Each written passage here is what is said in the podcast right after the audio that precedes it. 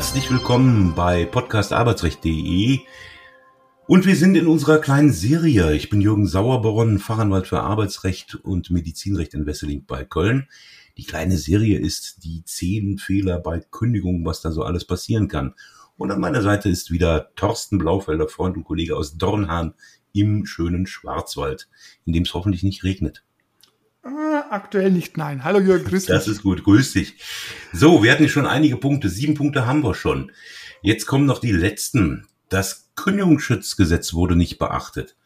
Also, Kündigungsschutzgesetz ist eine ganz tolle Geschichte. Es gibt, äh, um das mal so allgemein zu beginnen, ja den allgemeinen Kündigungsschutz und den besonderen Kündigungsschutz. Und einen besonderen Kündigungsschutz haben zum Beispiel werdende Mütter oder Betriebsräte, Personalräte, ähm, Schwerbehinderte.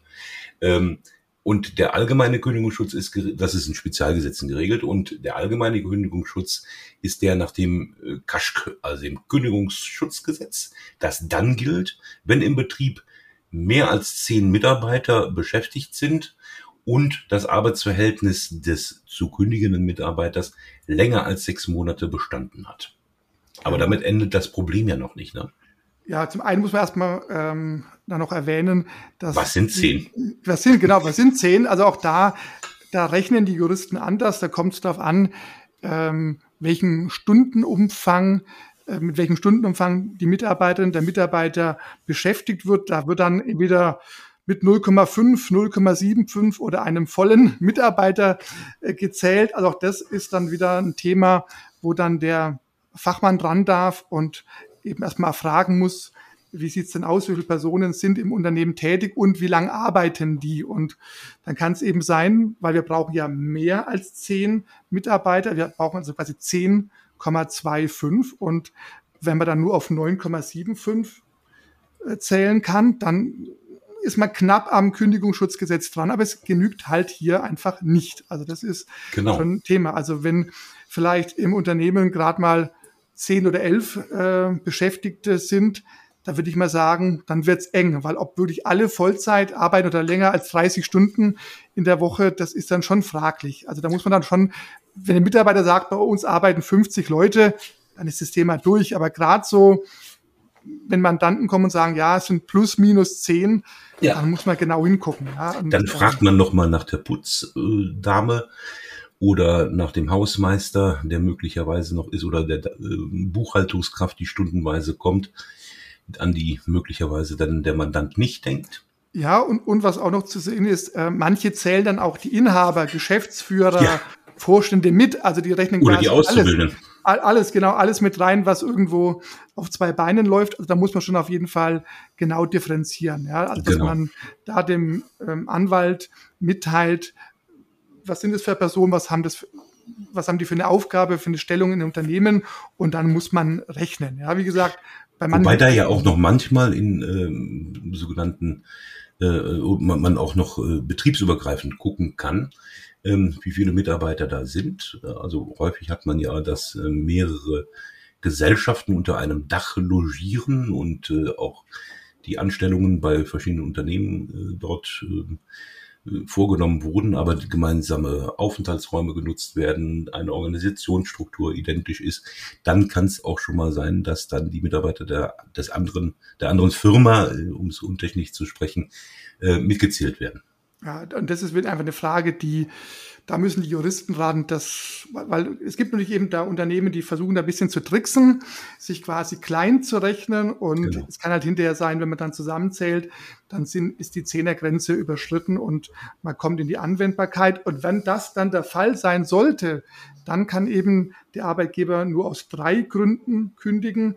Das wäre die personenbedingte Kündigung, insbesondere bei äh, Krankheit, die verhaltensbedingte Kündigung, wenn der Arbeitnehmer Verfehlungen begeht. Goldene Löffel geklaut hat. Ja, oder eben andere Vertragspflichtverletzungen begangen ja. hat. Ja, häufiges zu spät kommen kann ja auch durchaus, wenn es eben beharrlich stattfindet, auch eine verhaltensbedingte Kündigung rechtfertigen. Und als dritter Grund hätten wir dann noch die betriebsbedingte Kündigung. Also das sind diese drei Möglichkeiten. Weitere gibt es nicht. Also das eben und diese Anwendbarkeit des Kündigungsschutzgesetzes, das macht es den Unternehmen dann ja, deutlich schwerer, sich zu trennen. Ja, mhm. Wenn eben diese Mitarbeiterzahl erreicht ist und natürlich auch die sechs Monate abgelaufen sind, ja, dann ja.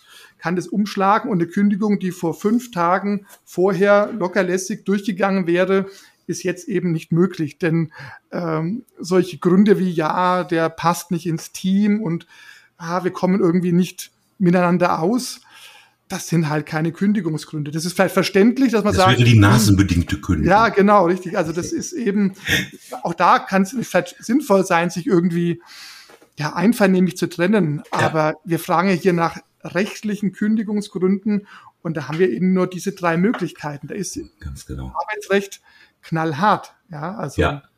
Ja, und es ist ja auch vor allem auch so bei der personenbedingten Kündigung, das ist für den Arbeitgeber auch relativ schwer, ähm, weil entweder häufige Kurzzeiterkrankungen, also beispielsweise dieser Blue Monday, ja, Arbeitnehmer ist immer montags krank oder freitags krank, äh, vorliegen muss oder aber eine Langzeiterkrankung mit einer schlechten Prognose. Das sind so die wenigen Fälle, in denen beim Arbeitsgericht dann auch schon mal ein Sachverständigengutachten medizinisches äh, eingeholt werden muss, um zu gucken, wie ist da die Prognose des äh, Mitarbeiters. Kommt der irgendwann mal wieder oder bleibt er dauerhaft krank? Ja. Na, und bei betriebsbedingten Kündigungen hat der Arbeitgeber natürlich einen großen Spielraum, so dass letzten Endes ja eigentlich nur bei Auftrags- und Umsatzrückgang hatten wir gesagt, äh, Beispiel, kann er die greifen. Ähm, oder ja, äh, das wird in vielen Fällen durchgehen, ne? Eine betriebsbedingte also, Kündigung. Genau, das ist ja die Frage der Unternehmerentscheidung, die da geprüft wird, wobei natürlich es auch dann auch weitere Voraussetzungen gibt, wie Klar. eben kann der Mitarbeiter auf einem anderen freien Arbeitsplatz beschäftigt werden. Das Thema Sozialauswahl, es kann ja sein, der Unternehmer darf zehn Personen kündigen, aber die Frage ist, welche zehn Personen ja, sind es? Also da gilt ja eben nicht der Nasenfaktor, sondern da geht es eben darum, wie alt sind die Mitarbeiter, welche Unterhaltspflichten bestehen und, und, und. Genau, genau, also da, da spielt alles eine, da spielt alles mit hinein. Aber nach dem Motto, ich schmeiß die zehn raus, die ich schon immer loswerden wollte, das geht halt so nicht. Ja. Also die Hürden zu kündigen sind schon eben bei diesem allgemeinen Kündigungsschutz deutlich höher, als wenn das Kündigungsschutzgesetz keine Anwendung findet. Und es kommt ja immer noch mal eins dazu, nämlich der sich durch sämtliche Rechtsgebiete im deutschen Recht ziehende Verhältnismäßigkeitsgrundsatz. Das heißt, Verhältnismäßigkeit, ähm, es muss immer die Kündigung das letzte Mittel sein. Ja, hat der Arbeitgeber die Möglichkeit, ähm, eine Änderungskündigung auszubringen, also den Arbeitnehmer zu schlechteren Konditionen zu beschäftigen, dann muss er das tun. Dann kann er nicht zur Beendigungskündigung greifen. Und genauso ist es ja auch eben nicht nur bei der verhaltensbedingten Kündigung, wo das Thema dann Abmahnung eine Rolle spielt, sondern auch genau. eben gerade bei der krankheitsbedingten Kündigung, wo ich eben auch schauen muss, äh, ist ein BEM-Verfahren durchgeführt worden und was hat das BEM-Verfahren ergeben? Haben sich andere leidensgerechte Arbeitsplätze aufgetan, die eben zunächst eben ja quasi getestet werden müssen, ob da die Mitarbeiterin besser zurechtkommt. Also auch da ist meine Erfahrung, dass viele Arbeitgeber mit einem Kündigen einfach viel zu schnell dran sind. Ja, also genau. dass natürlich ein gewisses Verständnis schon für die Kündigung an sich besteht, dass man sagt, ja, da muss man irgendwie reagieren, aber Kündigung ist eben das letzte Mittel. Und ich muss halt vorher eine Versetzung, eine Abmahnung oder andere Mittel ergreifen. Und wenn die dann nicht greifen, keinen Erfolg haben, dann kann ich vielleicht zur Kündigung äh, dann tatsächlich zur Kündigung greifen. Aber es wird oft schnell gekündigt und dann ist die Kündigung eben unverhältnismäßig. Genau. Das gilt jetzt für die Beendigungskündigung. Also wenn der Arbeitgeber möchte, dass das Arbeitsverhältnis beendet wird, eine andere Möglichkeit, ich hatte das eben schon kurz angedeutet, ist dann noch die Änderungskündigung. Das ist also die Erklärung, wir beenden als Arbeitgeber das oder möchten das gerne beenden, das Arbeitsverhältnis, verbinden aber diese Kündigung gleichzeitig mit dem Angebot unter anderen, oft schlechteren Bedingungen das Arbeitsverhältnis fortzusetzen. Darüber denke ich, machen wir aber mal eine eigene Sendung, weil das, ja. da gibt's ganz viel zu erzählen und äh, ganz ja, viele Besonderheiten. Ne? Also Änderungskündigung, das ist nochmal. Das ist ein Thema für sich. Das ist ein Thema für sich und auch da wird es dann nochmal komplizierter. Aber das lohnt sich auf jeden Fall, das in eine eigene, eine, eine eigene Folge Das denke ich auch, ja. genau. Ja. So, Kündigungsschutzgesetz nicht beachtet. Ähm, neunter Punkt. Der Kündigungsanlass ist gesetzeswidrig. Also, ähm, wir haben ja gesagt, wir brauchen mehr als zehn Mitarbeiter, damit das Kündigungsschutzgesetz Anwendung findet.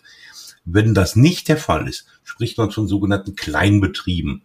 Und da kann der Arbeitgeber ja auch nicht einfach so kündigen, sondern muss sich auch an bestimmte Rahmenbedingungen halten.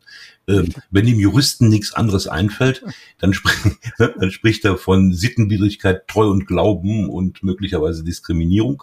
Nein, Spaß beiseite. Ähm, es ist tatsächlich so, ne? Bei, bei sittenwidrigen oder gegen Treu und Glauben verstoßenen Kündigungen ähm, können die auch unwirksam sein. Ja, richtig. Es wäre jetzt mal denkbar, wir haben ein Unternehmen, das den Sitz in Düsseldorf hat und der Geschäftsführer findet heraus, dass sein Arbeitnehmer Fan vom ersten FC Köln ist und ihn deshalb entlässt und rausschmeißt. Also das wäre auf jeden Fall auch eine willkürliche äh, Kündigung und würde nicht äh, durchgreifen. Aber diese gesetzeswidrigen Kündigungen, die gibt's ja, es kommt vor, es ist aber jetzt auch kein Massenphänomen. Es ist kein also, Massenphänomen, aber ich rate meinen Mandanten, zumindest dann, wenn sie rechtsschutzversichert sind und kein eigenes wirtschaftliches Risiko tragen, durchaus auch dazu, ähm, das zu riskieren, weil ähm, es durch, doch zumindest unter dem Druck eines gerichtlichen Verfahrens in aller Regel ähm, zu einer vernünftigen Einigung kommen kann. Und damit gewinnt man sicherlich mehr, als wenn man die Kündigung akzeptiert hätte. Genau, wenn man die drei Wochen Frist verstreichen lässt, dann ist eben der Ofen aus und man muss ja sehen, es geht ja oft nicht nur um die Kündigung, es geht vielleicht auch noch ums Thema Arbeitszeugnis, vielleicht ist auch irgendwie eine Urlaubsabgeltung noch äh, einzufordern oder sonstige Sonderzahlungen, die werden ja auch gern mal ähm, einbehalten, wenn der Mitarbeiter selbst geht oder der Arbeitgeber kündigt. Also oft geht's ja um mehr als die bloße Kündigung. Genau. Ja, also deswegen. Ähm, Aber wir haben, Thorsten, wir haben noch einen ganz spannenden oh. Punkt mit der gesetzeswidrigen Kündigung. Das ist der 612a BGB, ja. die Maßregelungskündigung. Ja, also Maßregelungskündigung, ich habe das relativ häufig, ich wundere mich. ist, ist das bei dir auch so? Weil Maßregelungskündigung zum Beispiel dann, wenn die Kündigung erfolgt, nachdem ein Arbeitnehmer ähm, seine Rechte geltend gemacht hat. Genau, also da zum Beispiel ein Lkw-Fahrer sagt, also hör mal zu, äh, du musst mir einen vernünftigen Arbeitsplatz äh, beschaffen und das ist in dem Fall ein Lkw, der verkehrstüchtig ist. Ich sehe, der hat abgefahrene Reifen, die Bremsen sind kaputt, ähm, repariere das und dann äh, darfst du gerne mich wieder auf die Straße schicken und der Arbeitgeber sagt, weißt du was, entweder fährst du mit dem Lkw oder ich schmeiß dich raus. Ja, und ähm, das, solche Fälle gibt es eben auch, wo der Mitarbeiter seine Rechte einfordert und eben dann der Arbeitgeber sagt, ich schmeiß dich raus, ähm, ist mir gerade zu blöd, äh, mich darum zu ärgern. Ja. Der Arbeitnehmer fordert seine Rechte ein. Wo sind ja, wir denn hier? Genau. Und deswegen, ja. ähm, man sieht ja auch an dem kleinen Buchstaben A bei 612, dass es eben nachträglich ins bürgerliche Gesetzbuch aufgenommen worden ist, um auch da nochmal den Kündigungsschutz an der Stelle für die Arbeitnehmer ja, zu erhöhen. Und ja, ja wie gesagt, gerade bei so Kleinbetrieben habe ich Ist das der letzte Fälle, Rettungsanker? Ja, ja genau. Also in, in vielen Fällen. Und erstaunlicherweise ähm, greift das auch sehr häufig. Ja. ja. Das haben wir, haben wir doch häufiger. Zehnter und letzter Punkt. Der Sonderkündigungsschutz wurde übersehen.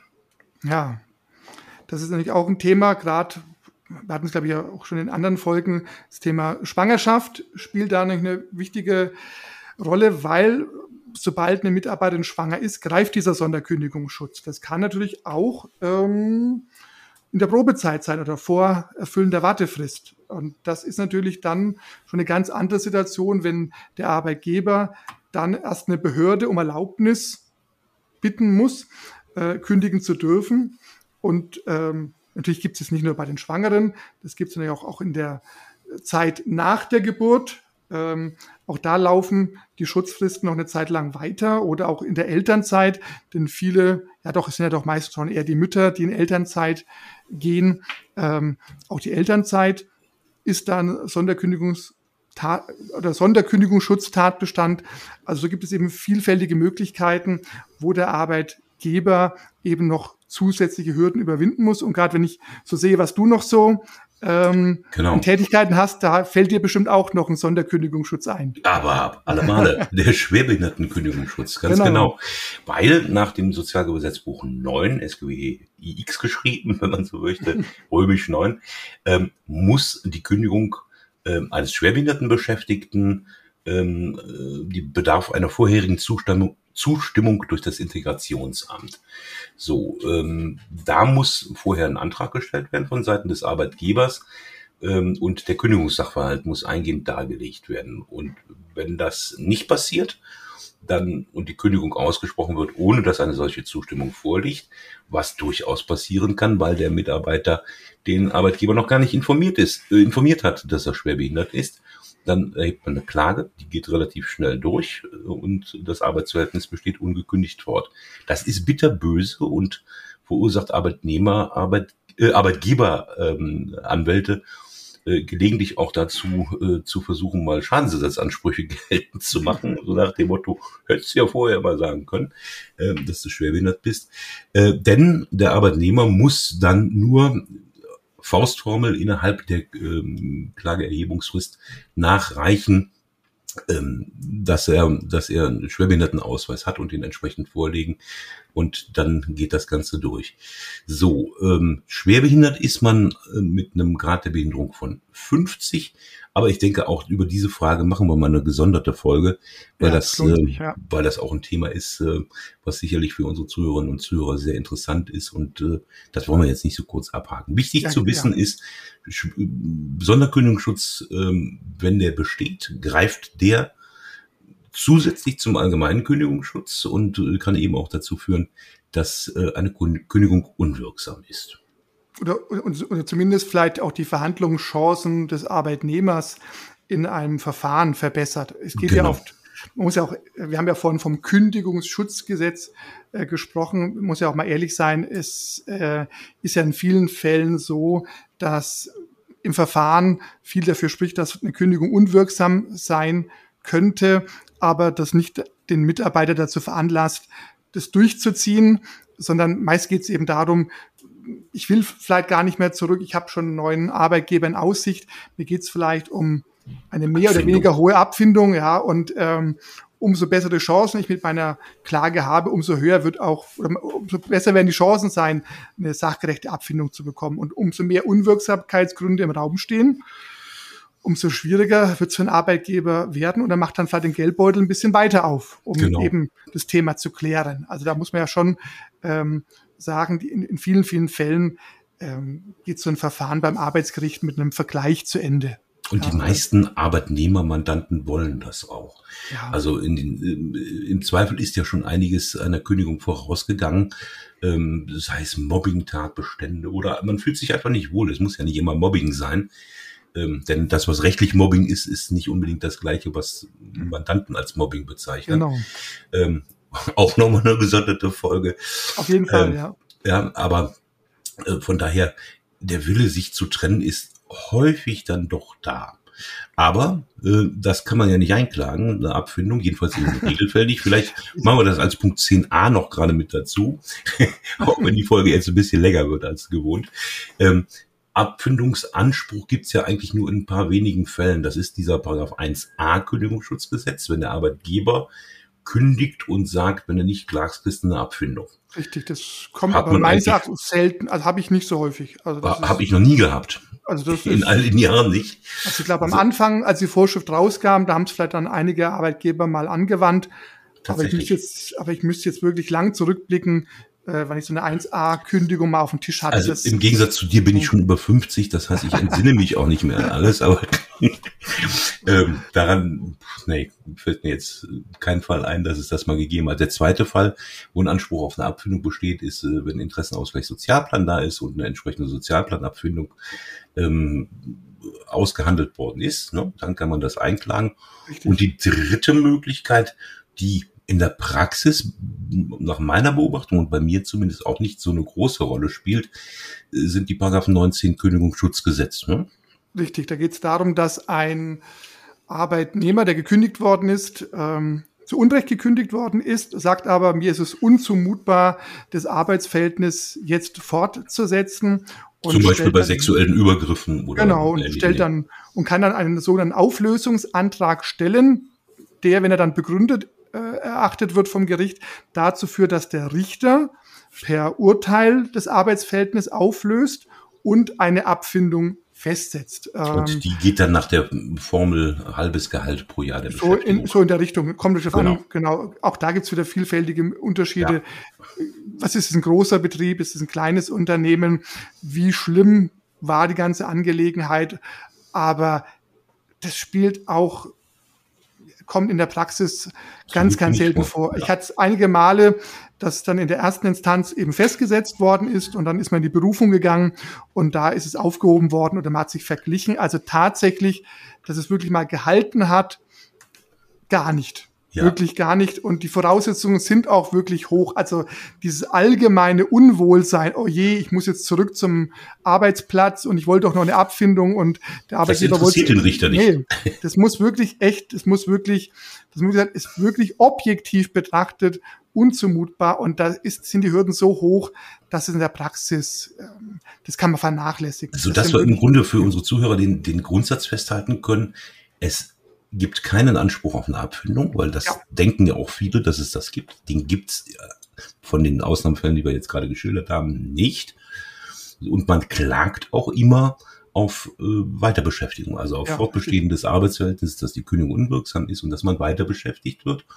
Und je nach Prozessaussichten ähm, hat man dann eben die Verhandlungsmöglichkeit äh, über eine Abfindung. Ja, weil im Zweifel wollen es beide Parteien nicht mehr miteinander machen und äh, dann ist das eben in den meisten Fällen ähm, ja die Lösung des Prozesses, dass Richtig. man sich äh, durch einen Abfindungsvergleich voneinander trennt. Und der Richter hat ja auch vielleicht ein Bestreben, dass es so eine Einigung kein Urteil zuschreiben. Genau, also kein Urteil fällen, macht auch einen Vorschlag ähm, legt damit eben auch irgendwo zugrunde, wie die äh, Chancen für die jeweiligen Parteien sind. Ähm, und auch erfahrene Richter machen auch durchaus sinnvolle Vorschläge. Aber darauf muss man sich nicht verständigen. Man kann auch, auch als Arbeitnehmer mehr verlangen und auch als Arbeitgeber sagen, nee, das ist mir zu viel, was das Gericht vorschlägt und ich sehe die Sache anders. Aber letzten Endes, letzten Endes trifft man sich dann irgendwo auf dem, auf dem Weg. Und wenn es halt nicht der Fall ist, ja, dann muss das Gericht entscheiden mit der Folge, dass ich als Arbeitnehmerin den Prozess gewinne und dann darf ich zurück. Ja. Du hast ja also, gerade unser schönes Schlusswort kaputt gemacht. Eigentlich waren wir, indem man sich voneinander trennt. Das wäre jetzt ja, ein gutes Schlusswort gewesen. Genau. Aber ich nutze das, dass du das äh, übersehen und überhört hast. Ja, soll ich, ja, kein Problem. Nutze ich das einfach nochmal, um zusammenzufassen. Die zehn typischen Fehler bei einer Kündigung, die wir jetzt in den letzten Folgen besprochen haben. Einmal, Kündigung ist nicht schriftlich erfolgt. Zweitens, eigenhändige Namensunterschrift unter der Kündigung fehlt. Drittens, das Kündigungsschreiben ist nicht eindeutig formuliert. Viertens, der Unterzeichner ist nicht kündigungsberechtigt. Fünftens, die Kündigungsfrist wurde nicht eingehalten. Sechstens, Kündigungsbegründung fehlt im Kündigungsschreiben. Siebtens, Zustellung der Kündigung lässt sich nicht belegen. Achtens, das Kündigungsschutzgesetz wurde nicht beachtet. Neuntens, der Kündigungsanlass ist gesetzeswidrig, ah, mit der schönen Maßregelungskündigung. Und zehntens, Sonderkündigungsschatz, Schatz ist auch gut. Sonderkündigungsschutz, ja, so wie der Verfussungsschatz. Nicht? Also Sonderkündigungsschutz wurde übersehen. Das sind so die zehn Punkte. Ja. Also, unsere Zuhörer haben, glaube ich, ein Gefühl dafür gekriegt, dass es sich fast immer lohnt, wenn man eine Kündigung bekommen hat, äh, die mal vom Arbeitsrechtsanwalt, vom Fachanwalt überprüfen zu lassen. Auf jeden Fall, ja. Und die Folge ist jetzt schon so lang, dass wir jetzt auch eine Trennungsvereinbarung machen. Äh, genau. Äh, mit dem Inhalt, dass wir uns in Kürze wiederhören und genau. äh, unsere Zuhörerinnen und Zuhörer dann wieder willkommen heißen. Thorsten, mach's gut. Tschüss, Jürgen. Tschüss.